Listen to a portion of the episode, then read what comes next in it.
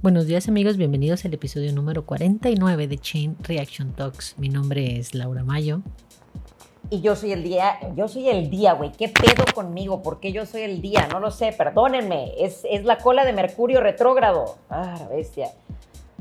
En serio, en serio. Pues como les iba yo diciendo en mi estupidez, yo soy Itzel Cadena. Y el día de hoy traemos un programa especial, además internacional, porque ya somos muy fresas y, este, y vamos a hablar de la mentalidad y qué mejor, qué mejor que hablarlo con un experto como lo es Martín Montequín. ¿Cómo estás el día de hoy, Martín? Estoy en casa, muy tranquilo, casi fin de semana. Gracias por este ratito, chicas, que estaba esperando toda la semana, lo tenía ahí grabado. Decías, bueno, ya viene, ya viene, ya viene. Si, si vieran aquí, ¿no? Como está todo montado esperándolas. Así que nada, eh, con, con, ganas, con ganas. Y sí, eh, de la otra parte del mundo, estamos muy conectados. Nos conocemos hace poco, tú y yo, Itzel. Nos conocimos precisamente en las transmisiones de, de los games hicimos un excelente clic porque Martín y yo, o sea, como que traemos un rollo acá bien conectado. Entonces, sí, es cierto, es cierto, es cierto. Sí, sí, la verdad, le, atinamos a muchas cosas y digo, a mí me encanta el rollo mental y obviamente él es un experto, entonces maravilloso tener este tiempo para aprender un poquito de, un poquito de ti. Primera pregunta, ¿quién eres y cómo llegaste a dedicarte a lo que hoy te dedicas?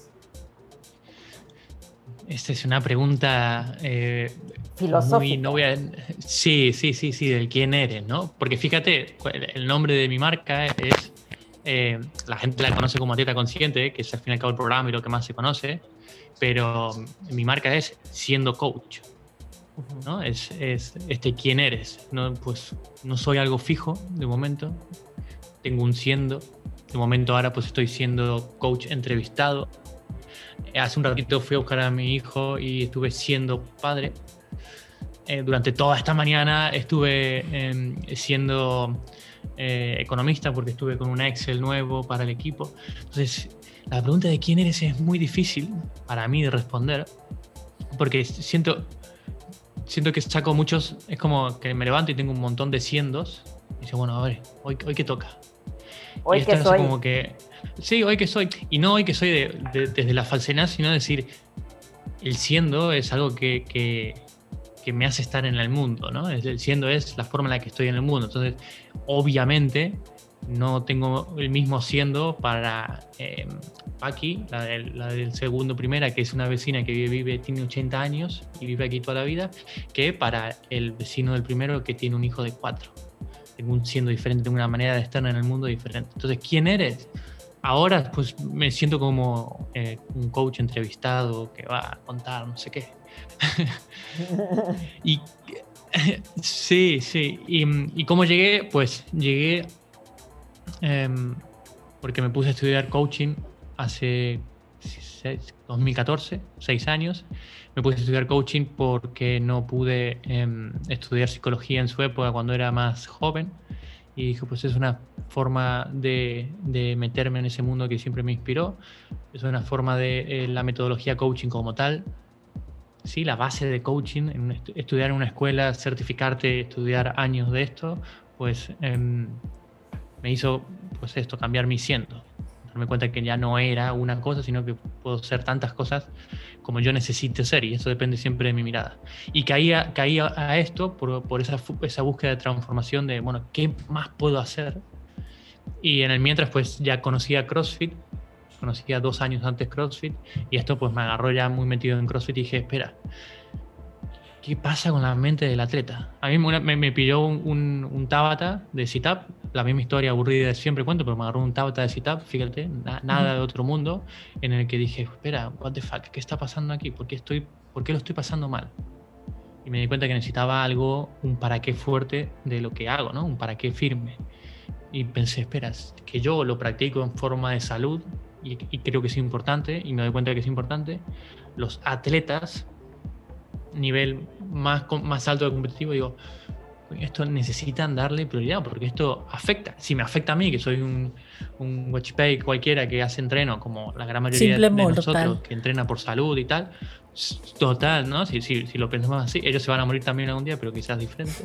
Eh, digo, pues si, si yo lo necesito, ellos pues de cajón. Si queremos que CrossFit sea un deporte como tal, necesitamos, bueno, pensemos, tenista, Rafa Nadal tiene eh, eh, la parte mental recontra hiper trabajada y cualquier deporte, no voy a entender, pero esto es obvio. Dije, bueno, pues a ver, dije, voy a ver quién está haciendo esto en el 2015. Y dije, no, hay nadie, ¿cómo que no hay nadie haciendo esto? A ver, en, habla, en, que no se habla España, habla, habla hispana, digo, bueno, pues está Bergeron que postea algunas cosas de mindset, ¿no? En su metodología y tal, pero alguien que se dedique exclusivamente y que conozca la teta en profundidad no había. Dije, ok, pues aquí vengo yo. Y desde el 2015 pues me puse a hablar a todas horas en lo que es la unión de coaching y CrossFit para despertar esta conciencia dentro de la cabeza del atleta. Qué interesante. Maravilloso. Que de hecho es, es, algo que hemos hablado mucho en este programa que creemos que es como de las partes más importantes, pero que qué bueno que por primera vez tenemos un experto de verdad. Así esa palabra, ¿no? ¿Por qué esa palabra de experto? ¿Qué, qué, qué significa esa palabra experto? Bueno, en, en, mi caso yo creo que una persona... Experto habla de experiencia, ¿no? de alguien que ha experimentado una y otra vez y que está en el, en el camino del desarrollo de conocimiento y práctica sobre un tema en particular. No mames, me di súper. Sí, aparte que si me dices que, que, desde el 2015 iniciaste en este camino, quiero creer que nos lleva cinco años de ventaja. Sí, correcto. ok, pero nada, nada, eh, ah, lo digo porque a veces cuando tiramos esa palabra de experto, es como algo imposible, el experto, ¿no? Es como que emérito es, no, espera, güey, o sea, yo soy igual que ustedes, nada más que, como dice Laura, a lo mejor pues llevo más tiempo, te podría decir que eres la experta del mundo mundial programando, Laura. Entonces, y debes saber un huevo, seguro. Entonces, eh, con, las etiquetas, eh, a veces hacemos que la gente pues se venga, se venga abajo, porque a veces no, no está bueno, a la gente no le gusta, o se siente incómoda. Entonces, eh, las etiquetas, ¿no? Las etiquetas pues muchas veces nos joden la vida. Pero gracias por esta parte que me toca. Maravilloso. Bueno, vamos a empezar. Primero, ¿qué es un atleta consciente para ti? Eh, te podría leer las 101 palabras de atleta consciente, pero para resumirlo más rápido, pienso un atleta consciente es una persona que que se da cuenta que eh, para mejorar en su entreno necesita algo más que darle duro a los entrenos, alta intensidad, constantemente variado. Eh, es, una, es una atleta que además de la parte física, la parte técnica, hay una, una, persona, hay un dominio humano por detrás. Luego, eh, de momento con que te des cuenta de eso ya es un gran paso, ¿no? Porque no, no, no, eso es un, un sinfín, es como el snatch. ¿Vas a dejar de practicar una vez el snatch? No, ¿te sale? Sí. ¿Pero vas a seguir practicando? Sí. Entonces, ¿no te sale? No, sí, me sale, pero tengo que practicar eternamente porque es algo que es infinito. En cuanto a la mentalidad es igual, está la típica broma, la, la, historia esa de que van dos montanistas por, por, por, por el monte y de golpe se encuentran con un puma y y de uno muy rápido se empieza a cambiar las botas y dice, ¿pero qué haces, idiota? Que el Puma corre más rápido que, tú. No, no, yo no necesito correr más rápido que el Puma, yo necesito correr más rápido que tú. ¿No? Entonces, esto es exactamente lo mismo, no nos volvamos locos que tenemos como que eh, ver el nirvana para decir que he mejorado mentalmente en CrossFit. No, solo con que pongamos atención en según qué aspectos, en según qué detalles, ya si, si pensamos a nivel competitivo, que puede haber mucha gente que escucha aquí, ya de por sí voy un pasito por delante del otro. y esto, ese, ese pasito, esa idea, ese, darme cuenta, ya, güey, eso es un mundo porque aquí dentro es algo infinito en lo cual podemos mejorar. Y, no, no, creo que sea mejorar, sino es constante, ese siendo.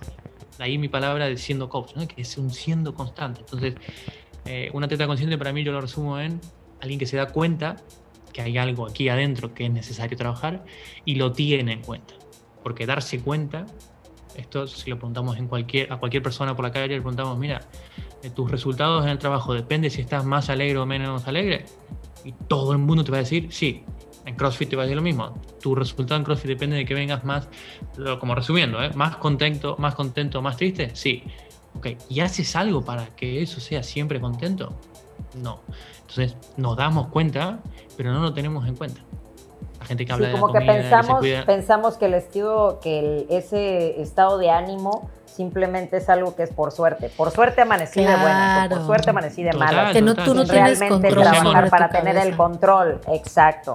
Crucemos los dedos de que hoy sea un día bueno. Por eso la gran mayoría, pues, eh, em, sueltan eso de hay días buenos y hay días malos. Correcto. Es como, como que el día es, ¿no?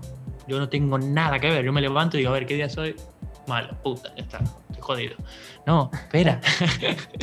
que no va por ahí la cosa. Y, y no estoy hablando de Mr. Wonderful y los ditos cariñosos y, y todo esto. No, no estoy hablando de que la vida hoy está jodidísima. Mi negocio está haciendo un esfuerzo terrible para crecer porque los gimnasios no es. eh, mi producto no es un bien, no es la leche, no es el pan. Y cuando hay crisis económica, pues ¿qué es lo primero que me quito? Pues me quito primero lo que no es básico.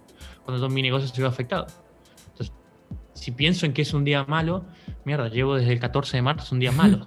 Claro. ¿no? De que, entonces, eh, tengo, tengo que darme cuenta de que no existen los días malos o buenos, existen cosas que ocurren y que yo digo, ¿qué? ¿Qué siendo necesito para afrontar esto? El warrior positivo. Sí, sí, sí. Oye, y Es que, es que fíjate, fíjate, no, no es que sea eh, positivo, sino me gusta pensar más en optimista, porque decir que soy positivo cuando hay millones de muertes, wow, o sea, es como decirte, bueno, o sea, no, no estás viendo la realidad, sí, hay- se está muriendo gente, pero me gusta pensar más en el optimismo que hay, como que hay otras Sí. miradas, ¿no? Es como que Sí. pienso si fuese eh, lo contrario optimista, ne- ne- negativo, no. eh, Pesimista. pesimista. pesimista, esto, perdón, si fuese pesimista entiendo que te- mi mirada es así, ¿no? Yo, yo de hecho quería Si es optimista es así. en algún punto conectar en, en- en esta pregunta de qué, qué opinábamos al respecto de- del, del positivismo tóxico, ¿no? Pero digo, ya, ya lo incluiremos más en, en la plática. Porque, porque como bien dices, creo que tiene que ver más con la perspectiva desde que veamos las cosas y, y el retomar el control de, de lo que sucede o de, de al menos cómo enfocas la- las situaciones que estás viviendo, ¿no? Pero, pero Sí, mira, a, a mí hay un, hay un ejemplo muy que, que- que lo escuché una vez, no sé a quién se lo escuché y me, me pareció súper gracioso. Un positivo es uno que ve una piscina a lo lejos y va corriendo y se tira en el aire y dice, a ver, ¿hay agua o no hay agua? Dice, no, espera, ¿cómo te vas a romper la cabeza? Mira si hay agua y tírate con dos huevos. El, el optimista pues es, wow, una piscina, vamos, a ver, ¿hay agua? Sí, venga, me tiro. Porque si no caemos en que eh, el querer es poder y todo Claro. esto hace mucho daño. Entonces entra cuando nos meten al, al- al- coaching, al mundo del coaching en eh, que es todo, ¿no? Tú puedes, tu ánimo y dale. y- Ujú. no.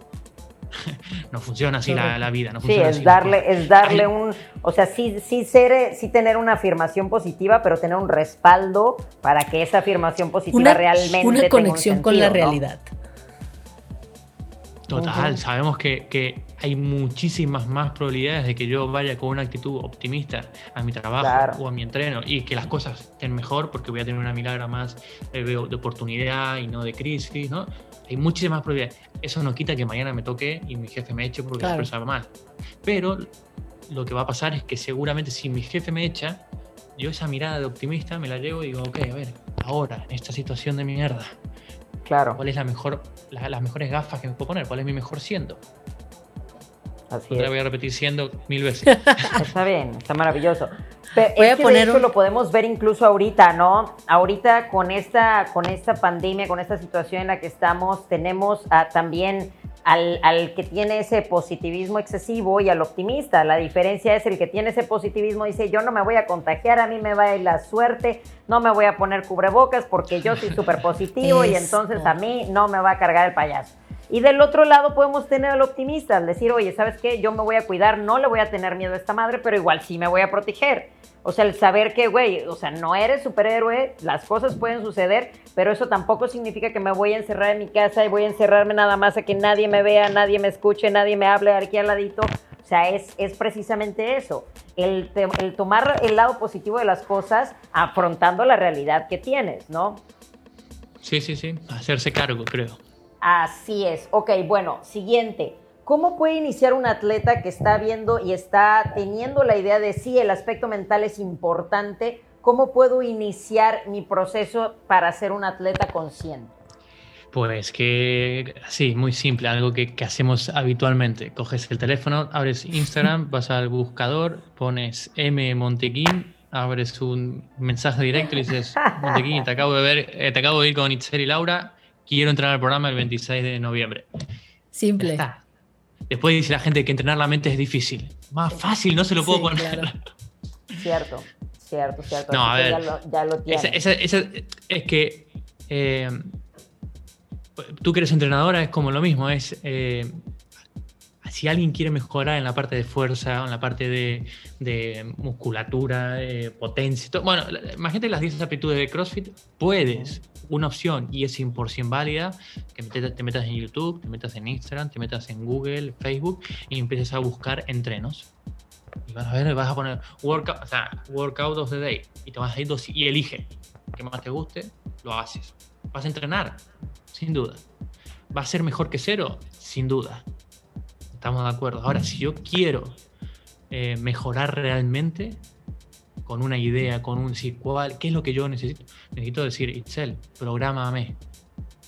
Yo soy esto, yo tengo tantos kilos, paso tanto, tengo tanta fuerza, mi deadlift, mis 5 millas, mi no sé qué, mis 1000 metros. Prográmame, quiero mejorar esto. Ok, en, el mundo del coaching, como, o la mentalidad o la psicología, como se da tantísima información, a veces la gente cree que por leer un post en Facebook, en YouTube, oír un podcast o leer un libro, ya está. Ya, ya, mi vida cambió. Y sí, a veces encuentras ese libro que dices, wow, ¿cómo no, no llegó este libro a mi vida hace? ¿Cómo no escuché este video antes? Y este podcast, esta idea que dijo, wow, esto lo linkeo sin duda que a veces pasa. Y, insisto, mucho mejor esto que nada. Obvio. Es como te quedas en casa o miras un, entreno por, por, internet y lo haces. No, porque no tengo entrenador. No, hazlo, porque está mejor que estar en el sofá de casa. Esto es lo mismo. Antes que nada, hay muchísima información gratis que inspira, que ayuda, que te motiva, que te hace tener alguna buena idea, pero eso es gratis. Entonces es lo mismo, si esto es gratis, la parte de paga es la que realmente creo yo, y es mi, mi, idea, es la que hace eh, efecto realmente en el, en el, atleta, ¿no? Es, si quieres algo de calidad, pues en esta vida pues hay que conseguirlo de, de, pago. Por eso, por eso se ha hecho tan, eh, tan importante en el mundo hoy el, la idea de aportar valor. la gente no está, hasta no hace mucho, no estaba acostumbrada a esta idea de aportar valor, de decir, toma, te doy todo lo que sé para que sepas que yo sé de esto. Ahora, pero si tú quieres hacer algo, realmente ven y págame los servicios que son, que son pagos. Entonces, un, un, primer paso, bueno, pues hay un montón de información, que lea, que compre, que, que investigue, que mire en YouTube, que mire, que mire, pero esto va a llegar un momento que se llama burro buscar en YouTube vídeos de eh, mentalidad, vídeos sobre... O sea, si quiero dar un paso realmente en mi, en mi, en mi progresión como atleta, tengo que contratar a, gente que, sepa lo que hace, que pague, que, le, dé valor. Lo gratis es como que... ¿Cuánta información hay en Instagram? Que es eh, realmente buenísima y luego tiene dos millones de likes una foto de un culo. que no está mal. Sin, desmerecer al culo.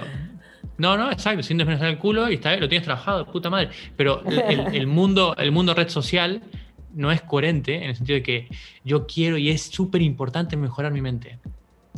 Pero luego tú subes un post sobre algo que es realmente currado y el, sistema no lo muestra tanto como un culo. El algoritmo. Entonces, por eso digo que eh, sí, el algoritmo, al fin y al cabo el, algoritmo, te muestra lo que nosotros más clicamos. O sea, el algoritmo no es, no, es magia. O sea, si tú tienes muchos culos en tu Instagram, es porque te gustan los culos. Si te, si te tienes muchos coches, es porque a ti te gustan los coches. No es que Instagram me no, porque tú le diste cuatro fotos y ya. Entonces, que, también eh, habla mucho de, Te ayuda a conocerte, pero también te ayuda a que es lo que las masas están. Sí. sí, sí, sí, sí. Entonces, eh, creo que a veces tenemos que ser coherentes, el atleta, pienso así, coherente con lo que quiere conseguir. Correcto. Porque luego dice, no, no puedo. Hay, hay un montón de información súper válida que si te la estudiarías, el atleta la mentalidad cambiaría. Sin duda. Definitivamente. Pero, pero como es gratis, se pierde mucho el sentido. Sí, sí, sí, sí. Sí, y es como, es este es bien raro porque efectivamente, como tú lo dices, vemos la información gratis y no le damos valor porque es gratis, pero la información que cuesta la queremos gratis. Ah, sí, exacto. o sea, eso es, eso es lo que, eso es lo que desgraciadamente, o por lo menos en México, sucede mucho. Es, oye, valoro mucho tu entrenamiento, se ve que eres un excelente coach, pero está bien caro. ¿Qué, ¿Cómo le hacemos para que me lo puedas dar gratis? Y si le das una semana gratis, ah, lo está dando gratis igual y no es tan bueno. Se dices que qué pedo, ¿no? Contradicciones. Así somos, así así, así, es, totalmente. Así, así es. Bueno, y la última pregunta antes de entrar a nuestro tema de hoy es, ¿crees que influyó la mentalidad? Digo, yo sé la respuesta, pero tú, tú me vas a, dar un amplio conocimiento al respecto. ¿Qué tanto, más bien, qué tanto influyó la mentalidad en Tia y Matt Fraser mostrando esa dominancia que mostraron en los CrossFit Games y cómo crees que afectó? Eh, la mentalidad de Tia y Matt eh, afectó, les influyó, mejor dicho, como dices al principio, le influyó a ellos. Como decir, es como, yo me imagino como estás con tu amigo y dices, güey, nos estamos, le estamos rompiendo el culo a todos. ¿Qué hacemos? ¿Seguimos apretando? Porque esto va a ser... Claro, con todo el respeto del mundo, pero la confianza de estar, como dijeron ellos, ¿no? toda la cuarentena entrenando solos, de haber un nivel de confianza y de, de, ¿cómo se dice? De empatía, ¿no? De, conocimiento, intimidad, de compañerismo, de intimidad, ¿no? De que ya saben, se miran y ya deben saber lo que piensan, ¿no? Y ¿Cómo influyó en ellos? Pues ellos en, en, algún momento de primeros días de fin de semana se dieron cuenta que estaban muy por encima del resto con su mensaje por delante de que yo todavía soy el, el underdog, ¿no? Como yo soy todavía el, perro viejo, yo estoy aquí peleando, como todos. Es el mensaje que tienen que transmitir, pero yo creo que a ellos les influyó, no, no este fin de semana de Games, sino todo el tiempo que han pasado juntos. Que me sorprende, me, me, influye. Si yo me, voy, si yo me voy a entrenar con Fraser, me influye a mí. Entonces, el contexto hace el contenido. O sea, están entrenando con gente de ese nivel. Esto, sin duda que les potencia. Y de cara al resto, es decir, cómo les afectó a los otros cuando los otros veían que estaban paseando de la mano y tal, y uno llegaba así como con la lengua afuera y muriéndose. No es cómo, no, no lo sé, no estoy en sus cabezas, pero me imagino que, que si a nosotros, que estábamos aquí en casa, sentados y decíamos, ¡ah! ¡Míralo! ¡Wow! ¡Qué terrible! Ellos ahí es como, no, quiero irme a casa ya, me imagino. ¿no? Yo, yo pensaría, me quiero ir a casa, quiero que se termine ya este fin de semana y quiero irme a cada uno a su ciudad y seguir entrenando. Pero es necesario trabajarlo eso. cuanto, cuanto más fuerte estés en eso, menos te va a impactar lo, de, lo que pasa alrededor. Pero ya el, tan, tan, tan abusivo, no, no, la palabra abusiva, sino tan tanto poder han demostrado que era impactante, impactante seguro. Definitivo, y de hecho este, estaba yo escuchando la entrevista que tuvo con, con Morning Chalk Up, este, Fraser. Ay, no la vi, la de Tommy Márquez, ¿no? Buena, buena. Y tiene una mentalidad muy similar, fíjate, a la de Jordan. O sea, el vato utiliza los comentarios negativos y los busca. Y él, empieza como, como que empieza a enlistar. Yo recuerdo cuando tal competidor me dijo que igual y siempre me vas a ganar en las pesas, pero nunca me vas a ganar en, una, en, un, en un sprint. Y entonces el vato dijo, ok, el próximo año te voy a ganar en un sprint. Y precisamente, y luego le pasó lo mismo con otro competidor, me vas a ganar en todo, pero nunca en nadar. Ah, maravilloso, a ti te voy a agarrar, o sea, contigo me enfoco. Entonces te das cuenta también de la, de la mentalidad que tiene ese cabrón y de un comentario que a muchos igual y los haría para abajo y diría, sí, o huevo, pues tú me vas a ganar siempre en esto, tú eres más chingón, pues ahí te lo dejo. Esa mentalidad que tendríamos la gran mayoría, él dice, ah, sobres, ahorita déjame que te enseño que va a ser completamente lo contrario, ¿no? Muy interesante. Qué bueno. ok. Vamos a ahora sí a comenzar con el tema del día. El tema del día es la depresión en el atleta. Ese tema, la verdad es que me fascina porque para empezar es un tema que creo que este, no lo he escuchado jamás en un, en un podcast y, y la gente que lo pueda ver incluso no siendo un atleta, nosotros cuando pensamos en un atleta pensamos en como que son en el pináculo de la salud mental y física, como que es todo lo que quisiéramos alcanzar y la realidad es muy diferente. Entonces, quiero que hablemos de esto contigo, que eres un este, experto en el tema. ¿Qué es la depresión en el atleta para ti? ¿Cómo lo ves? Eh, debe ser como la. Me, imagino que debe haber muchas depresiones, y según qué niveles, ¿no? Sí, pienso. No, tengo nada preparado para esta respuesta, pero pienso en. Eh, en depresiones. siempre hay un momento después de competencia que es como el, estrés post vacacional, ¿no? El que hay que volver al trabajo, ¿no? Qué bien me lo pasé en las vacaciones, hay que volver, pero bueno, gracias a este trabajo tengo las vacaciones, por lo tanto, ok, vamos a trabajar. Entonces, hay una sensación de, post competencia que debe ser, ya se acabó. Y, quizás también hay unas, hay unas, las hormonas que están a flor de piel en todo el fin de semana, es como que hay un gasto de energía muy alto en el cual el atleta necesita los próximos días. Por eso algunos, algunos eh, entrenadores dicen que el lunes, si puedes y quieres, entrena fuerte, porque todavía tus niveles de, de energía están altos para que luego va a bajar y tú necesitas como, ¿sabes? Un, un pequeño rest para decir tu cuerpo, ok, vamos a cargar otra vez energía porque viene una buena temporada o la próxima competencia. Y hay una, para mí el estrés físico, esa depresión física, como una depresión que baja, luego la recoges. Y depresión, no, no entiendo, y me, es la única quizás la que puedo llegar a, estar... Eh, a pensar ahora, que es esa post-competencia, que tiene que ver algo más con lo físico, y el físico me va a decir, ok, Martín, relaja. No se pasa nada si haces cuatro días, una semana de regenerativo y no lo vas a meter a fuego otra vez. Pero a partir de ahí, la, te devuelvo la pregunta es, ¿por qué debería tener un atleta depresión? Fíjate que, que yo lo he visto y lo, lo he vivido en, en cuerpo propio muchas veces, la misma frustración. El atleta de por sí es una persona que tiene que lidiar con mucho estrés un estrés muy diferente al ejecutivo promedio. Es un, es un estrés impuesto por uno mismo, porque todo el tiempo te sientes en competencia. No hay un momento que no, en especial ahorita. ¿Por qué? Porque ahorita tienes un mensaje de competencia todo el tiempo en las redes sociales en las redes sociales tú puedes estar entrenando y justo el día que por X o Y no entrenaste a tu 100%, te metes a redes sociales, ves a uno de tus contrincantes y está levantando tres veces lo que tú. Y dices, carajo, no puede ser. Y, este, y puede, puede hacer muchos factores, es más, el video puede estar truqueado, puede no ser el peso, pero ya todo eso, ya el verlo ocasiona algo en ti. ¿no? y obviamente. Esto, esto, esto, esto, de la solución, la solución es clarísima. Esto de que vas al médico y, doctor, ah, me duele aquí. No, me duele aquí, no, me duele el dedo. Bueno, pues no se toque el dedo, ¿no? es lo mismo.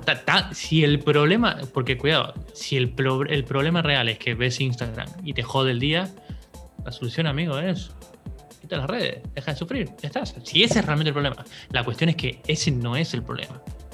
O sea, si uno se frustra, no por lo, por lo que está pasando, sino porque yo quiero que ocurra algo y no mm. ocurre. O sea, si tú no, por eso esa idea de quién eres cuando nadie te está viendo. ¿No? Porque al fin y al cabo estamos como haciendo todo para mostrarlo o para, para como dijiste tú, poner ese snatch, poner ese clean, lo que sea. En esa frustración creo que sería tan, tan simple como no, no mires el teléfono. Pero claro, ¿quién no va a mirar el teléfono? Todo el mundo tiene un teléfono en la mano. Por tanto, sería cuestión, antes de soltar el teléfono, que es una herramienta para mucha gente, atletas que ganan sponsor necesitan el teléfono, pues soluciona qué estás observando. El problema es la atención. Y la frustración no existe. Eso, ese mensaje de el atleta tiene eh, mucha presión en la competencia, eso es algo que nos hemos no voy a decir inventado, pero que nos hemos comprado históricamente, de que sin presión no, no, no, no puedo entrenar bien. Fíjate que, fíjate que de hecho, viendo un, este, un documental de, coaches que está en, Netflix. magnífico. Buenísimo. Justo el primer episodio sale un coach de básquetbol que dice una frase que se me quedó muy clavada, es la presión es un privilegio. Y, muchos pues no lo vemos así. Dice, es muy fácil que no tengas esa presión. Pierde y ya. No estés en el foco y ya. O sea, no compitas y ya. Pero al final esa presión es parte del paquete y si la tienes es un privilegio y como y precisamente como un privilegio la debes de tomar, porque es porque eres bueno que esa presión cae sobre ti. Si nadie esperara nada de ti, pues no tendrías ninguna pinche presión, ¿no? Me quedo, me quedo con esa pinche presión de wow, eh, ¿qué, tengo que hacer? ¿No? Tengo presión. ¿Por qué? Porque esto me interesa, tengo que estar concentrado. Ok, venga, va.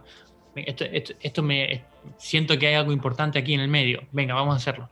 Vale. El problema no es la presión. El problema es cuando a la presión es como. Te paraliza. Hay presión. ¿Y ahora qué hacemos? No, te jode, te jode el entreno. Entonces no es la presión, es la, es la, idea con la cual tomamos esa sensación.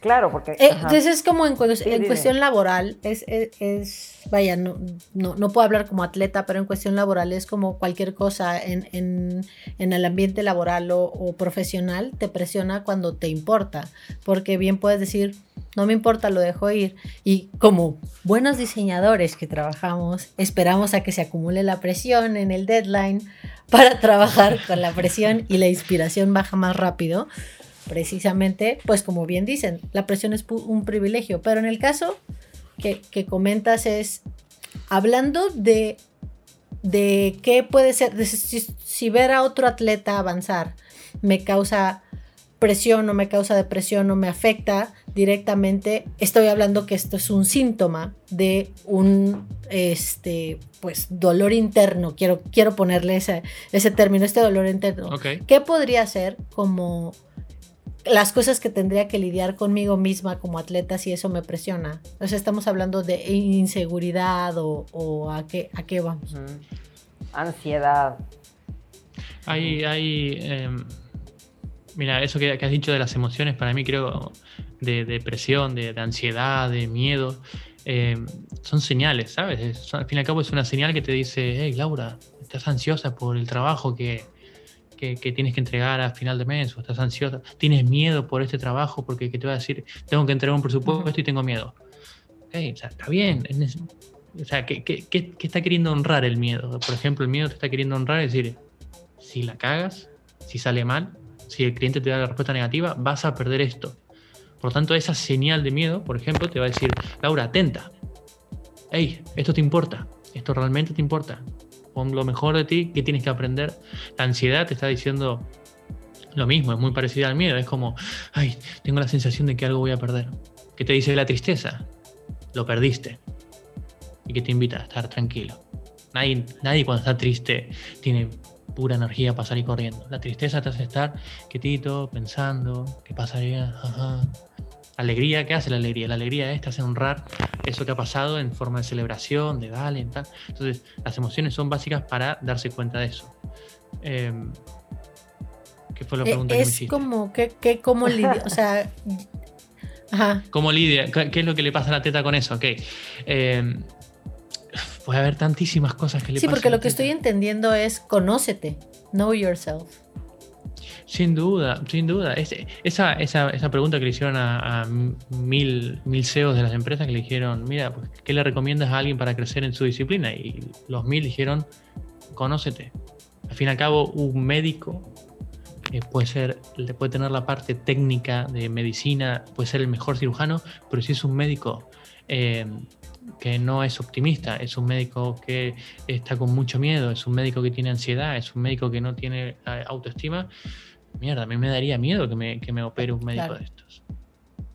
Un, un, un, cocinero, un cocinero puede ser el mejor chef, pero si es un cocinero que no tiene habilidades comunicativas, que tiene miedo, que tiene ansiedad, lo mismo, está jodido el cocinero en esta situación. Entonces, esas aptitudes te funcionan para cualquier espacio. Entonces creo que eso es lo que deberíamos enseñar en el colegio, porque la parte técnica la tenemos. ¿sí?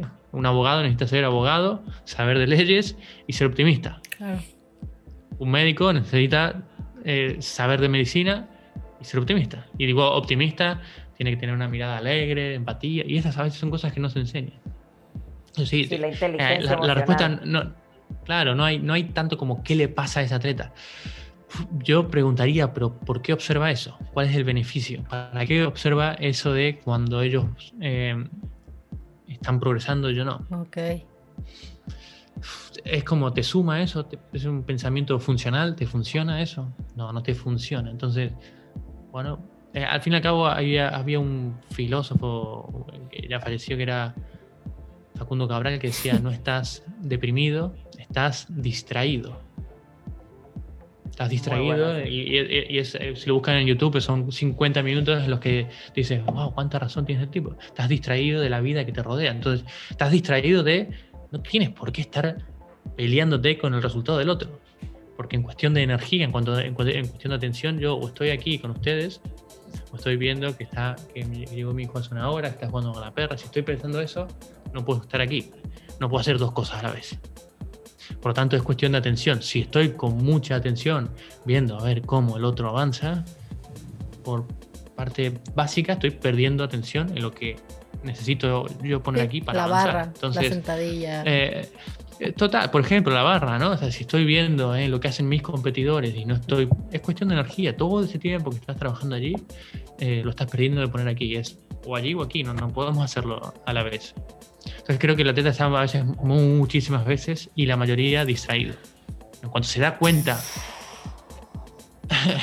en cuanto se da cuenta que, en cuanto se da cuenta que eh, has puesto atención en un espacio que no te corresponde, es porque otra historia. Eh, mandan a, dos vendedores al, África, una empresa de zapatos manda a dos vendedores de África y le dice, bueno, va, a un mercado, a un estudio de mercado y díganos a ver si podemos abrir la sucursal en, en, África, ¿no? Vamos a ver qué pasa. Entonces mandan a los dos, a los dos vendedores, al cabo de cuatro meses vienen y el primero se sienta con el jefe y le dice, jefe, con el informe en mano, no, lo siento, esto es una cagada, África nadie tiene zapatos, no podemos, nadie usa zapatos, así que lo siento, la empresa ah, no, podemos abrir sucursal, no sé qué, ¿ok? Y el segundo, pues ya te imaginas lo que va a decir, jefe, oportunidad, hay todo el mundo no tiene zapatos, le podemos vender zapatos a todo el mundo. Entonces, claro, ¿cuál de los dos, y volvemos a ver, cuál de los dos tiene la verdad? No sé, hay un hecho que es no zapatos, pero unos ven oportunidad, otros ven dificultad. Entonces, el atleta normalmente pues está distraído, está más, más viendo de mierda, no hay nadie zapatos. Yo, yo quiero vender zapatos y nadie tiene. ¿Cómo me van a comprar? Eh, si esto lo llevas al entreno, pues mil ejemplos de que el atleta está distraído. Sí, es como esta, como esta frase del Pablo Neruda, ¿no? De optimistas y pesimistas, ambos van a morir, pero habrán vivido completamente diferentes. Así mismo, así mismo. Así es, maravilloso. De hecho, ahorita que estabas comentando este, el, de, de, la distracción, me acuerdo precisamente que es un tema que tocamos cuando estábamos haciendo la transmisión, porque tanto tú como yo nos fijamos en uno de los detalles más importantes, tanto de Matt como de Tía, era el efecto de estar presente realmente de estar en el momento presente, esa, ese famoso concepto que escuchamos mucho en el deporte de estar in the zone, cuando estás en la zona. Y cuando estás en la zona, los atletas siempre describen este, esta sensación como estoy muy, el awareness, ¿no? Estoy muy, muy consciente de todo lo que está pasando y, es una de, las, una de las marcas precisamente de Fraser, algo que él dice que está consciente precisamente de, no solamente de él, sino de su alrededor, de qué tan adelante tengo a uno, qué tan atrás tengo al otro, cuándo debo de acelerar, en qué momento puedo bajar y, lo vimos y es muy cagado porque realmente tanto que han entrenado juntos, este, precisamente recuerdo que nos dimos cuenta, en, descansaban en los mismos puntos, se activaban en los mismos puntos.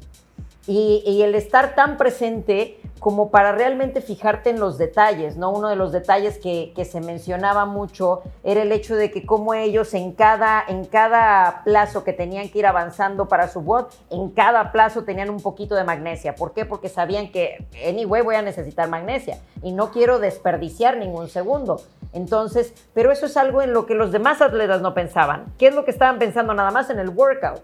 Y, los demás, este, y este, en este caso, Mati y Tía estaban pensando en mi presencia en el workout, cómo eficientar todo lo que yo puedo controlar Obviamente, este, muchos piensan que ellos estaban enfocados en el resultado. No, estaban enfocados en, en, controlar todos los aspectos que puedan controlar dentro del workout y sabiendo de antemano que si controlamos todos esos pequeños detalles que realmente yo puedo controlar, el resultado va a venir solo. ¿No? O sea, esa, esa parte de lo que tú dices y por eso me encanta tanto la definición de tu definición de atleta consciente porque es precisamente el estar presente en el momento, enfocándote en lo que puedes hacer.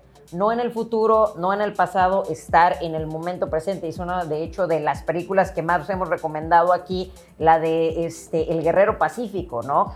Qué maravillosa película y una de las cosas que más menciona precisamente es estar en el momento, estar realmente en lo que estás viviendo sin pensar en qué va a pasar si yo hago esto o qué pasó cuando yo hice esto, ¿no?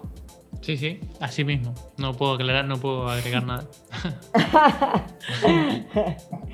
Oye, platícanos de tu warm-up mental, porque esto es, y de hecho para las personas que estén interesadas en los cursos que da este Martín, uno de los que se escucha más atractivo, no sé si es el único, la base o qué ahorita nos explicas, pero estuve viendo sobre tu warm-up mental y se ve súper chido. Platícanos al respecto. Ok, la, la, base es el programa, el programa Atleta Consciente, que es el trabajo más intenso que hacemos de tres meses, en la que yo trabajo con el atleta durante tres meses. Y luego, pues en el tiempo dije, ok, hay gente que no entra al programa porque no quiere estar tanto tiempo, no quiere comprometerse tanto tiempo, porque no tiene el dinero, pues, mil, mil cosas. Dije, pero ok, en el programa hay varias cosas, varias herramientas que yo utilizo, que las potencio porque yo trabajo con ellos, aparte de, de, muchas herramientas que, trabajamos, hay eh, diferentes cositas que yo hago. Y algo de lo que siempre he hecho desde el primer día que yo comencé a trabajar con atletas, incluso antes de, haber, antes de crear el programa, eh, cada vez que yo me sentaba con un atleta a trabajar, ¿qué hacíamos? Ok, venga, vamos a respirar cinco minutos. Entonces yo eh, había hecho mi centramiento antes, que antes el nombre y todavía a veces le sigo utilizando, centramiento. Eh, luego mutó a warm up mental por un atleta de Colombia que me lo dijo, me lo dijo así, pero lo primero que hacía es em, me sentaba, hacía que la atleta frene cinco minutos, se calme y que nos centremos, ¿no? Yo estoy centrado, yo antes de conectarme hago mis cinco minutos y estoy aquí como ¿no? Vengo a la calle, pasear a la perra, del, supermercado, de que me peleé con el vecino, ¿y ahora qué? A ver, ¿qué quieres? ¿Tú qué? No. Como que, claro, yo, yo como coach tengo que tener una mirada, una escucha activa, cosas que nos han enseñado, entonces necesito estar a un nivel. Pero el atleta no puede estar aquí, no puede estar aquí, porque si no, no hay comunicación. Por lo tanto, lo que busco es que el atleta se nivele y estemos centrados. La palabra misma lo dice, que estemos centrados, que estemos en la misma sintonía. Como, eh, ¿por qué tú y yo pues, estamos hoy aquí? Porque el día de Games estamos en la misma sintonía. Tú estás un poquito más arriba y yo más abajo, pues a lo mejor no coincidíamos y tantas veces que nos pasa que te vas a tomar algo con un amigo y hoy no, yo tenía una energía el otra y nada, no, no fluyó la conversación, lo que sea. Bueno, pues yo eso lo empecé a hacer con la teta desde siempre y fue eh, centramiento como actividad en cada sesión que yo hago con ellos para que entiendan también cómo es. Y luego, pues, la primera actividad en cuanto a conciencia corporal es, eh, antes de entrenar, frenen, siéntense y respiren. Porque fíjate, es muy curioso, si lo que buscamos es, eh, es la idea es concentrarse para estar concentrado. Ok. Sí, yo vengo, como decía recién, de casa, del colegio, de bajar a los niños, del tráfico, de donde, de donde X, y vengo a entrenar y de golpe quiero que todo ese mundo que yo tengo afuera, quiero que se esfume y pueda entrenar libremente. Eso es eso que la gente suele decir, poner la mente en blanco, que yo, a mí no me resuena mucho, pero bueno, creo que funcione. Eh, entonces, en vez de poner la mente en blanco, es darle algo que pensar a tu mente. Porque en la mente, en mente en blanco no, no, somos. Monkey brain. Tú eres la única que te más acerca a Excel por, por la rapada, nada más, pero no somos monjes. O sea, no tenemos esa capacidad. Entonces, vamos a darle algo que pensar, entrenémosle a la mente para que diga, ok, cuando voy a, quiero pensar esto, voy a conectar con esto, ¿no? Decía, no quiero pensar en el otro, quiero pensar en esto. Y esos cinco minutos es un centramiento. El centramiento es literal, estar en el centro. Si no estoy en el centro, ¿cómo estoy? Descentrado. Si estoy descentrado, significa que no tengo toda la energía aquí. Hay energía que está purulando por tengo que pagar alquiler mañana, me vino mi ex y no la aguanto y justo vino a la misma hora que yo. Y ahora el coach que me grita porque se me hizo una no rep. Mil, cosas pasan si no estoy aquí. Por tanto, eh, tenemos que estar, el atleta tiene que estar centrado. Bueno, pues he ido eh, trabajando esto, trabajando, trabajando, perfeccionándolo, perfeccionándolo, hasta que un atleta, porque yo les invitaba a eh, que busquen una parte del, momento del, del, entreno que lo hagan. Hasta que un atleta me dijo, coach, esto del warm-up mental me, me, está funcionando hacerlo justo antes de entrenar. Dije, epa, a ver, warm-up mental, qué, qué idea muy simple pero que ya no es centramiento, ya no es encuentro un momento, ya no es. No, no, warm-up mental. Tú cuando vas a hacer Fran, mierda, calentamos, hacemos un warm-up corporal. Haces una parte de movilidad para poder hacer eh, butterfly, para poder hacer thruster, apertura de la cadera, obstrucción de tobillo, todo lo que. Una parte de movilidad. Tan importante es la parte mental y otra vez. ¿Por qué no activamos y centramos nuestra mente para lo que vamos a hacer? Entonces dije, ok, warm-up mental, todo Dios que entrene conmigo, antes de entrenar, se va a tomar cinco minutos para hacer un calentamiento mental. Entonces eh, dije, ok, esto es una súper herramienta que todos los atletas deberían tener.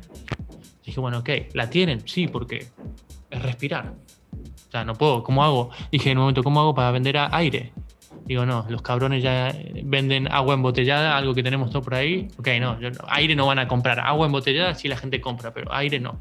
Entonces, eh, lo que sí dije, bueno, voy a buscar de, crear un producto para enseñarles eh, a, a, que puedan conectar con ese warm-up. Entonces, lo que hice fue crear 11 eh, meditaciones guiadas, estrictamente entre 7 y 20 minutos, literalmente como la media en la que entrenamos.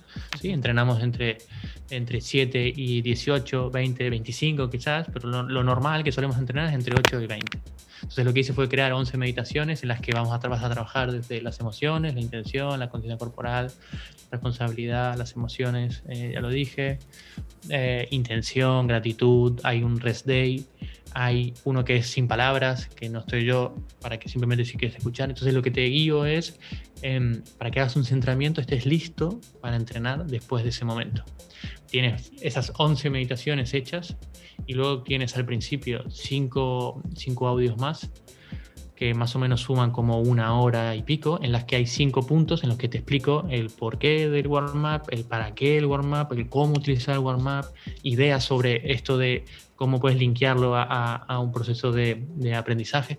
Eh, yo busco algo muy simple de que no puedes entrar al programa, pero tienes esto para entrenar. Es como eh, la, la, la ¿no? la, de, la de movilidad la de Ron Watt también, de ese, estilo. No tan complejo porque aquí lo único que necesitamos es frenar.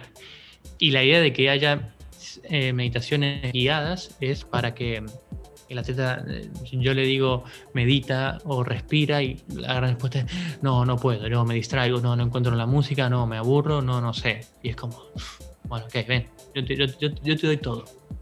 No, no hay excusa. Siéntate y hazlo. Y sí, la respuesta es buenísima porque eh, ¿qué consigue hacer el centramiento? El, centramiento consigue hacer que, las, que la teta no esté despistado. Que es el, básicamente el gran problema, ¿no? Lo que decíamos antes. No estás, no estás deprimido, estás distraído. Entonces, en vez de estar distraído, ok, ven, céntrate.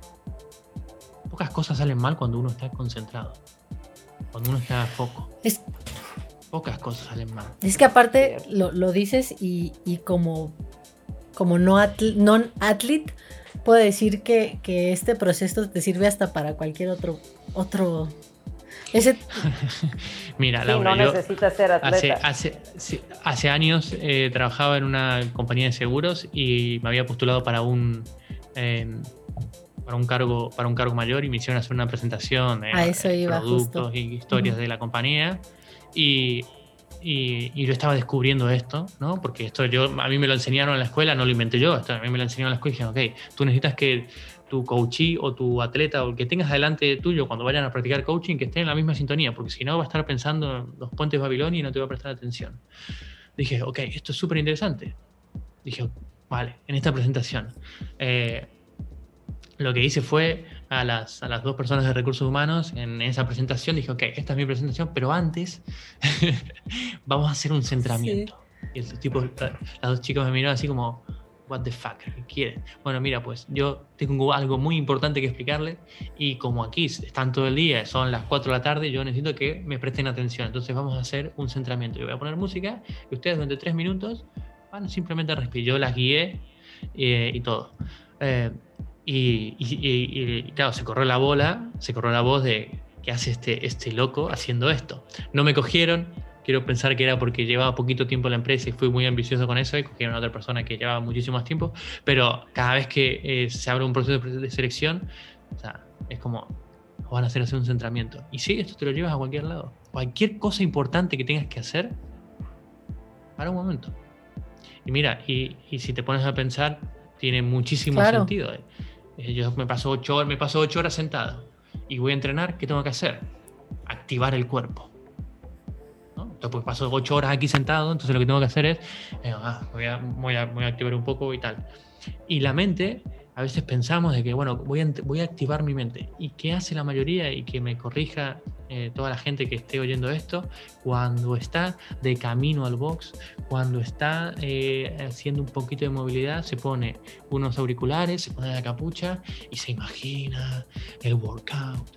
Y wow, estás ahí imaginándote cosas. Es, y, está bien, no lo dejen de hacer. Si te conecta con algo rico, de puta madre. Pero antes de entrenar, lo que tú tienes que hacer es frenar la mente frenar, quietud, quietud.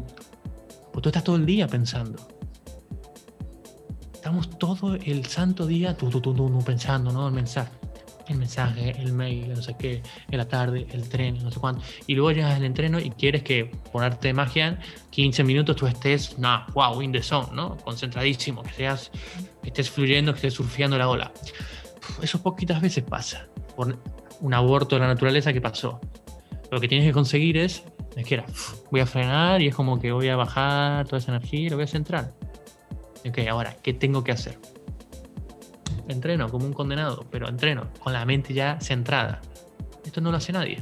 O por lo menos lo que, los que trabajan conmigo es algo que yo les, eh, no voy a decir que les obligo, pero sí les obligo a que lo hagan. Para que, porque lo, primero que hacemos es centramiento. O sea, el primer skill que tiene el programa tiene cuatro skills donde hay diferentes áreas, pero el primero es conciencia corporal, es vas a estar los próximos 15 días antes de entrenar haciendo un centramiento. Y luego en la segunda sesión nos vemos y vamos a ver qué hacemos. Y has probado, ya no es Martín que está contando una historia de centramiento, no, no. Tú durante 15 días estás sentado y has probado a ver qué pasa en la quietud. Es muy loco, pero la sensación, no sé si están acostumbradas a meditar chicas o no, pero cuando uno se sienta, ¿Qué, es lo que pasa? estás aquí y te pica la nariz y la cabeza. Ah. Eso es tu cuerpo te está diciendo. Sí, exacto, ¿no? Es como que estás incómodo y tu cuerpo te dice, ¿qué estás haciendo, Laura? Te llevas todo el día corriendo. Mm. Vamos a frenar. No, no, no, dale, actívate, muévete. Entonces, claro, este, esta picazón de cabeza, esta racadita de nariz, esta de la oreja, eso es estímulo, reacción automático que no sabemos qué. Y como ese, son todas las creencias que tenemos. Si yo les digo, qué piensan de los jefes. Ustedes un automatismo va a decir, no, porque los jefes son todos, en base a ustedes, a una idea. ¿Qué piensan de CrossFit? Tortura, en mi una idea. Claro, cada uno, total, claro. Entonces, eh, el hecho de sentarnos y frenar literalmente y decir, ok, me pica la nariz, ¿no? Ok. Vuelvo otra vez a llevar la atención al aire, ay, la oreja, me pica la oreja, me pica la oreja. No, ok. Entonces, lo que estás haciendo es frenar el estímulo de me pica la oreja y me rasco, que son como 0,47 milésimas de segundo, que no sabemos. Me, pica y me rasqué y dije, ay, tenemos que empezar a abrir ese estímulo de reacción para que para meternos ahí adentro. Decir, a ver, ¿cuántas más opciones tengo? Y si no me rasco la cabeza y me quedo quieto, ah, se fue el picor de golpe. Al fin y al cabo, próbenlo.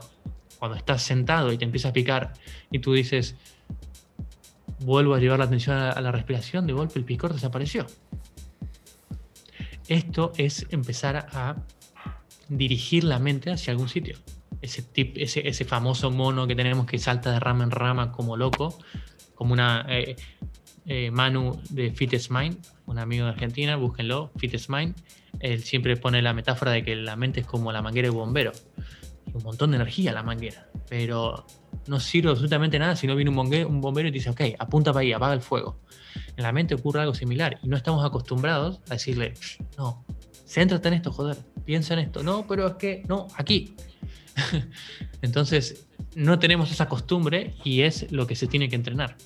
Cierto, cierto. Ahora, este, esto, esto me interesa que tú le des el, valor para que nuestros escuchas le, le, agarren el interés, porque sabes qué pasa o no sé si donde tú estás, pero hay muy pocos atletas que realmente le vean la importancia a la preparación mental.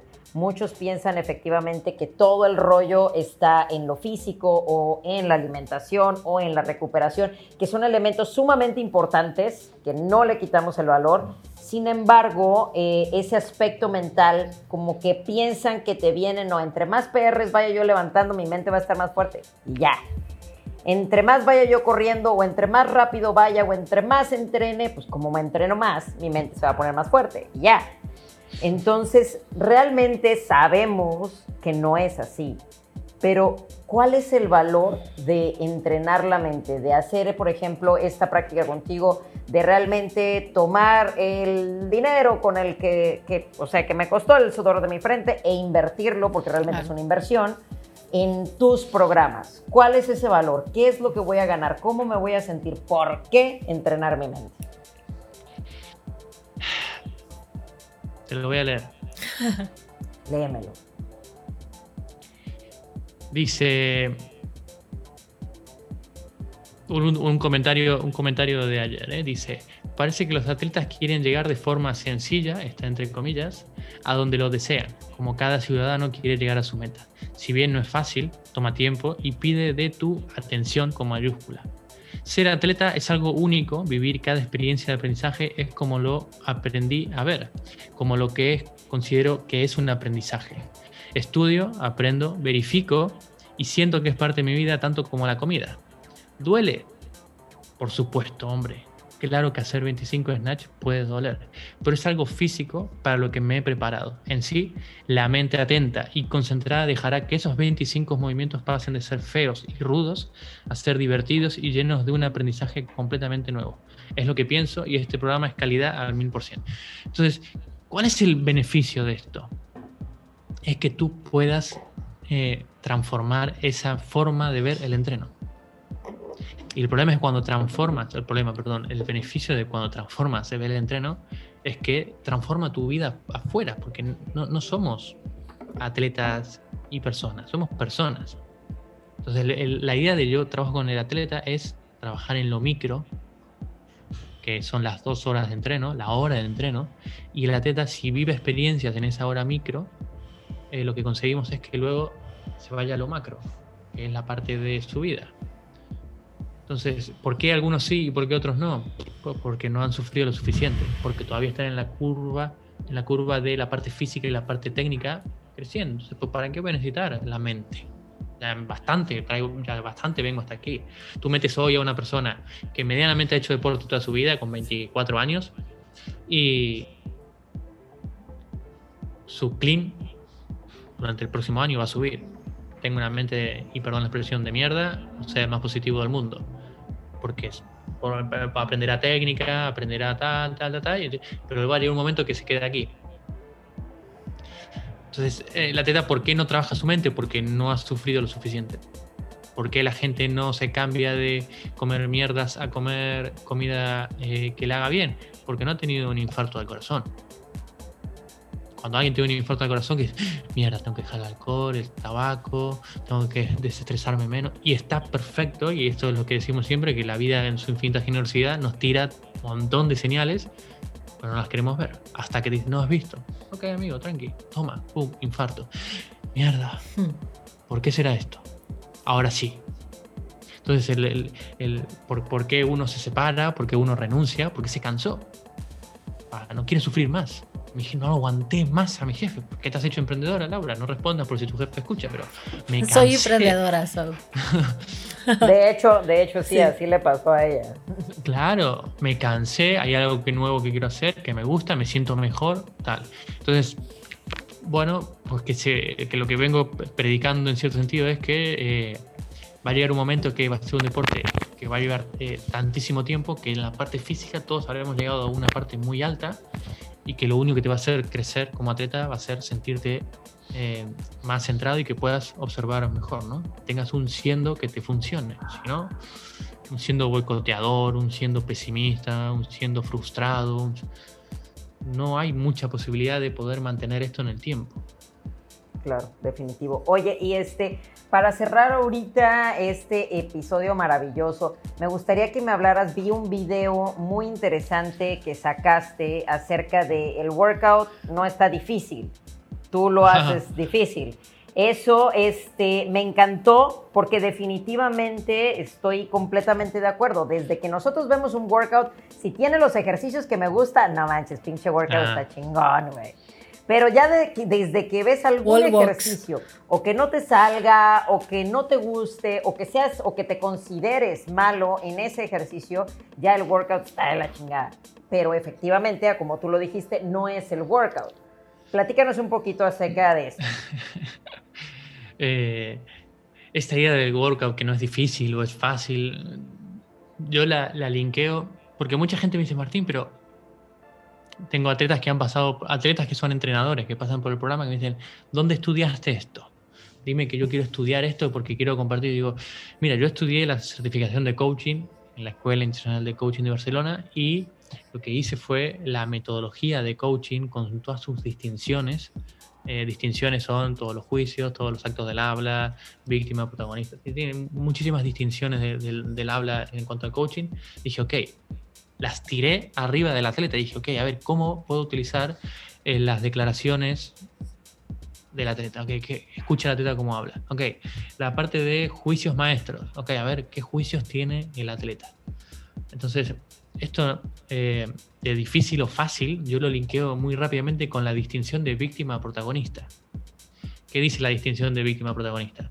Dice que em, yo me saqué un 3, eh, yo me saqué un 10 en el examen y la profesora me puso un 3. Entonces, eh, tiene que ver con la... Muchas veces queremos ser inocentes en cuanto a lo que nos pasa en esta vida.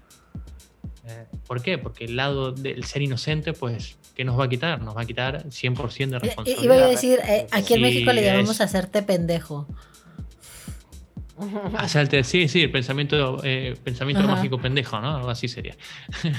Eh, entonces yo dije, ok, escucho al atleta y me doy cuenta que el atleta está haciéndose el inocente. No está queriéndose hacer cargo. Está tirando la piedra para atrás, o para el costado, para arriba, pues se hace loco y le echa la culpa al movimiento. Entonces, el día que el movimiento deje de ser difícil, yo lo aprenderé. Por lo tanto, como no me sale, no, amigo, yo no tengo la culpa de esto. Y es muy, es muy gracioso y es muy jaraja, pero así como vemos el workout, normalmente cuando pasa un marrón en el trabajo es, jefe, no sé, el cliente no me llamó, el sistema se colgó. ¿Por qué le pegaste a tu hermano? Porque él me pegó. La televisión, ¿qué pasó? Se rompió esto viene de muy, muy, muy atrás y esta idea de víctima protagonista, pues en el entreno la, la, escupimos porque es algo natural. Y, yo aprovecho el difícil o fácil, no porque quiero que la teta pase un momento de ridiculez, decir, ay, cómo difícil, fácil. No, date cuenta que tú estás viendo la vida por un juicio y nada más. El día que te des cuenta que la forma en la que tú ves el entreno no es más que un juicio, lo que te vas a conseguir es que ese juicio no es real. Es como esto aquí, ¿no? Que este ejemplo, esto lo decía Esteban, el, profesor de la escuela. ¿Qué pasó? ¿no? Fíjense. ¿Qué pasó? Soltaste el lapicero. O se cayó. O se suicidó. O la gravedad me lo sacó de la mano. Entonces, claro, son puras interpretaciones y que el difícil o fácil me importa una shit si es verdad o no. A mí lo único que me importa es, ok, atleta a ti, ¿esto te da oportunidad o, no te da oportunidad de progresar? Porque claro, pensar en que es difícil es como, bueno, me te deja de brazos cruzados. Y no me quiero, no quiero hablar de es difícil, ¿qué tengo que hacer? Porque acepto, entiendo que es difícil, la dificultad, tengo que aprender algo, si no es difícil. No, bueno, pero hay algo que todavía tú no has aprendido, que es completamente diferente. ¿Por qué los negocios cierran hoy en esta crisis? Porque no han aprendido a adaptarse a la situación. La situación compleja, nueva, rara, incoherente total. Sí, los que sobreviven son los que han aprendido qué tienen que hacer para saltar, para, para, zafar esta situación. Entonces, la idea de difícil, difícil o fácil tiene que ver siempre con una mirada del, del atleta. No hay secreto en esto. Que hay movimientos complejos. Hostia, claro, eh, sin duda. Pero escudarse en el es difícil a veces nos, nos deja eh, sin, sin opción a movernos es muy triste, pero nos deja así, nos y somos eh, constantemente estamos siendo víctimas. Constantemente. Yo el primero. La cuestión es, ¿vamos a dejar de ser víctimas? Es difícil. ¿Por qué es difícil? Fíjate, porque llevo yo 39 años con una inercia de la mirada de es difícil, es difícil y es difícil. Ah, es difícil, bueno, porque es mi inercia, es mi disparador. Si llevo 39 años en un río en el que todo lo que veo que no, no, me sale o, me es incómodo, voy a decir que es difícil, la cuestión es que, cuánto, eh, quedarnos la menor cantidad de tiempo en ese es difícil y decir, ok, ¿qué tengo que hacer?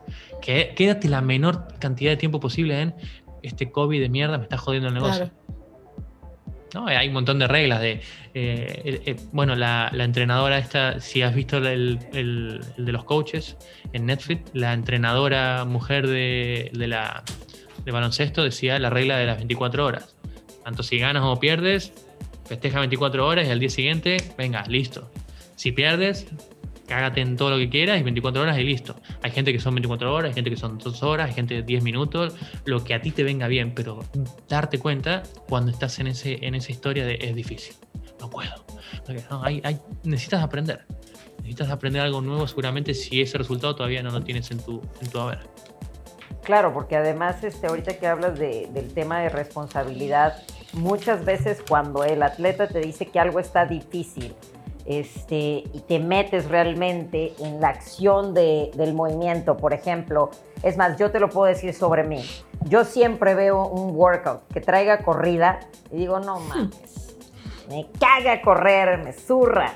Pero también, si me preguntas qué tanto corres, Itzel, nunca.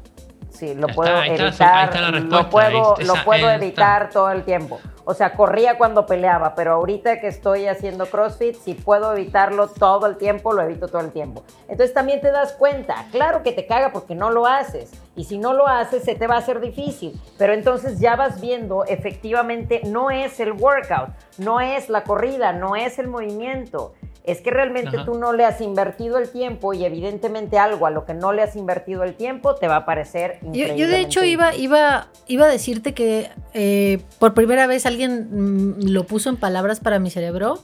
En, cuestión de entrenamiento, yo siempre, cuando empecé a entrenar con Itzel, Itzel es, es mi coach obviamente, todo el mundo lo sabe, este, odiaba de manera los burpees. O sea, no tienes una idea. Ver burpees es, para mí era una mentada de madre. Y en mi caso no lo, no, lo, había visto como tú lo pones ahorita, pero creo que tiene todo el sentido. Me puse a investigar cómo hacer más eficiente un burpee para gastar menos energía, porque Laura es mi naturaleza buscar hacks. Me gusta buscar cómo hacerlo de la manera más fácil posible y soy muy consciente de eso. Es, ah, tengo que bajar de peso, tengo que buscar la manera más fácil de hacerlo. Entonces, ahora que entreno, y Chel eh, me lo ha dicho últimamente, mis burpees son muy, me dice, tus burpees, tienes una mejor, un mejor rendimiento en el burpee porque me di cuenta que optimizar los ciertos movimientos lo hace más rápido, gastas menos energía, puedes hacer más.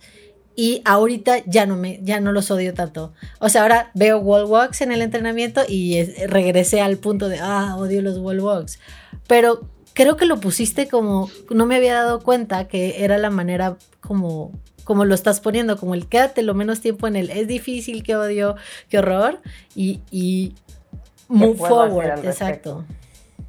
Sí, sí, es, em, de una relación de odio, chicas, no puede, nada puede salir bien de una relación de odio.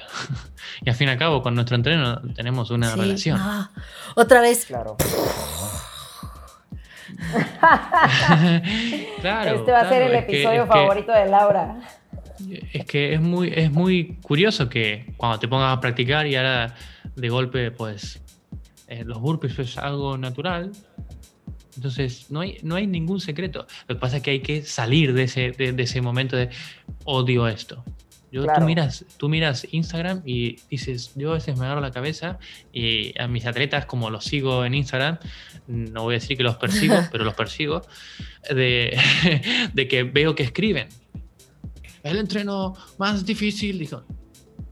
Y yo, borra eso, güey, ¿qué estás poniendo? No, no hagas esa declaración al universo, no me importa. No, pero es que el entreno estuvo muy duro. No, di que te queda por aprender, pero no hagas esas cosas. No declares esas cosas. ¿Por qué? Porque está bien visto decir que algo es difícil, pobrecito de mí, que no. No me importa una mierda lo que diga la gente de ti. Necesitas hacerte cargo del lenguaje. El lenguaje crea un mundo, el lenguaje crea realidad. Entonces es necesario. Es necesario darte cuenta. Es bíblico es como si yo te digo, Itzel, ¿tú eres, ¿cuánto eres máster como yo? ¿30 cuánto? ¿Cómo te atreviste? ¿Qué? ¿Cuántos? 35 años. Ok, es máster. Imagínate hoy, pues te viene una card y de Castro a nombre de, Itzel y dice, pues, estás, para, estás clasificada, una, una letra, ¿eh? una letrita nada más, ¿eh? dice una carta y estás clasificada para invitación honorable porque México, tu trabajo, güey, puta madre, vas a los Games en 2021 eso ya está generando un mundo en ti. Ya tu mundo cambió. Claro. no es nada más que un papel. Pero ya empiezas a actuar como, wow, tengo que hacer algo diferente porque la sensación... Entonces no nos damos cuenta, es una idea muy simple, muy sencilla, pero que no nos damos cuenta, no la vemos. Y después te preguntas, ¿y por qué me pasa esto a mí? ¿Y por qué no sé qué? ¿Y por qué el entreno? ¿Y el coach me tiene manía? ¿Y esta competición? ¿Y esta? Claro, sí, sí, sí. Y, te, y sucede de ambos modos, porque igual como queremos sentirnos bien, buscamos, los, buscamos luego entrenar lo que nos gusta. Y eso precisamente nos, lleva, nos lleva a los problemas cuando estamos en competencia. Porque precisamente una de las cosas que nos vamos de regreso, y ahorita porque lo acabamos de vivir, nos vamos de regreso con los games, una de las, de las cosas que hizo un cambio de 180 grados para, para Matt Fraser es el hacerse bueno en la corrida. Porque él era bueno en todo menos en la corrida. Ya veía un evento de corrida y era algo pésimo. Pero eh, ahí vemos la diferencia de, precisamente de decir, no manches, ya viene algo de corrida, qué pésimo, a decir qué puedo hacer para, que no, para no tener esta debilidad, para no verlo y decir me voy a venir para abajo o ya mis competidores ya saben que precisamente aquí me pueden agarrar. Y, el tener esa capacidad de decir, ok, esta que es mi debilidad, puedo yo actuar en ella en lugar de simplemente declararla, como tú lo dices, mi debilidad. Y una de las cosas que me fascinó precisamente que tocaste ahorita el tema es el cómo nos hablamos a nosotros mismos. Porque precisamente ese lenguaje interno que tenemos es algo de lo que más nos jode. El, decir, no, pues ya sé que él, es, él siempre gana él siempre gana, entonces, pues, ¿para qué? Una de las cosas que también hablábamos, ¿no? El monstruo que han creado y cómo, cómo afecta tu cabeza y la diferencia de ver a un novato como lo fue Justin Medeiros, el decir, no, ningún pinche monstruo, yo aquí llegué para quedarme. Y cómo cambia eso, precisamente cambia todo tu juego. Y no vas a decir que Justin Medeiros es mejor que Noah Olsen o que entrena más es más, este, Justin Medeiros ni siquiera trae ahorita un programa de nutrición tan enfocado como lo trae Noah Olsen. Entonces, ¿por qué le ganó a Noah Olsen? Alguien que hace un año estaba peleando por el primer lugar. Precisamente porque no traía esa expectativa y no traía ese monstruo encima, en mi opinión. ¿Tú qué opinas? Em, sí, el lenguaje es. que es, es, a ver cómo, cómo lo digo no voy a decir que es la parte más básica, pero es la parte más básica. al fin y al cabo estamos constituidos por cuerpo, emoción, lenguaje, que está todo muy unido. El lenguaje, eh, eh, ya antiguamente se creía que describía el mundo y hoy nos damos cuenta de que lo crea. Ya, ya no es algo como que describe algo pasivo, es algo 100% activo. Y, lo que nos damos cuenta de que la forma en la que hablamos eh, es la forma en la que observamos el mundo.